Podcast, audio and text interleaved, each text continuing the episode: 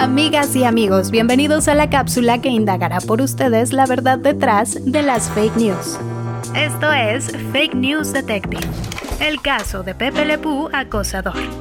En fechas recientes hemos escuchado mucho en redes sociales sobre el personaje Pepe Le Pew, un zorrillo que tenía apariciones en las caricaturas de Looney Tunes. Su primera aparición fue en el año de 1945. Ojo que esta fecha es importante. La mayoría de sus apariciones iba de perseguir a la gatita Penélope, debido a que se encontraba fuertemente atraído por ella ya que la confundía con una hembra de su misma especie. Penélope siempre huía a su encuentro, y esto desencadenó encadenaba el conflicto en cada capítulo. ¿Cómo es que un personaje que tiene 76 años de vida causa polémica hasta ahora? Bueno, pues alguien se quejó. Puso sobre la mesa lo que pensaba.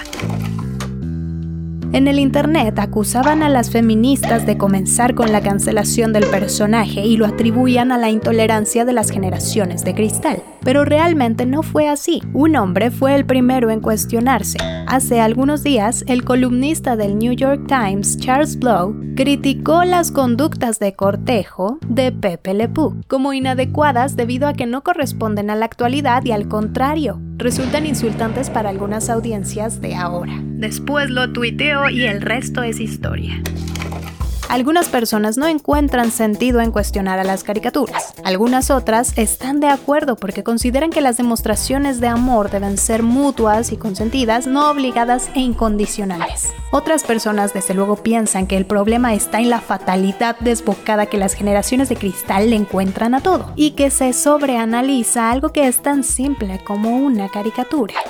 ¿Tú qué piensas al respecto?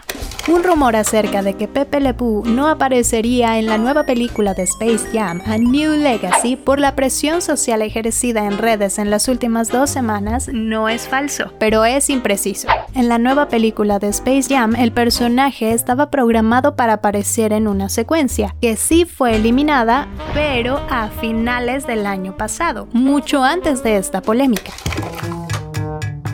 En la secuencia podíamos ver al zorrillo interpretando a un cantinero. Comienza a coquetear con una mujer en el bar interpretada por Santo, la actriz y cantante brasileña. Él comienza a besar su brazo, que ella tira hacia atrás, luego golpea a Pepe con una silla, vierte su bebida sobre él y lo abofetea con fuerza, enviándolo a dar vueltas y luego es detenido por la mano de LeBron James.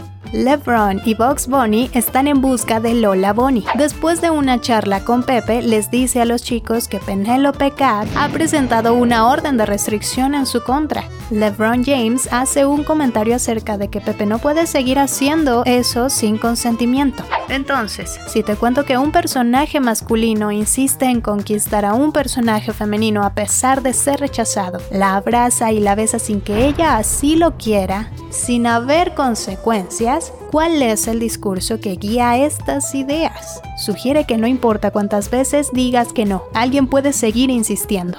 Resulta incómodo de soportar en el presente y es por ello que las películas, series y personajes se adaptan al contexto en el que son creados. Tener un registro del pasado nos permite comparar lo mucho que hemos cambiado desde entonces. En este caso, ver cuánto hemos avanzado en temas de respeto e igualdad para la mujer e incluso el lugar que ocupan en las historias que nos cuenta el cine. En este caso, los rumores de esta noticia fueron imprecisos. Lamentablemente, la información que compartieron los medios fue tendenciosa y colocaba la responsabilidad de eliminar a este personaje a causa del movimiento feminista. Y aunque muchos grupos de personas están de acuerdo o en contra o se mantienen al margen, la sociedad se ha transformado mucho durante 76 años. Hay que ver más allá de lo evidente. Siempre es momento para cambiar de opinión. Yo soy Victoria Solache reportando para Radio Universidad y te comparto esta información porque el conocimiento debe ser compartido, no las fake news.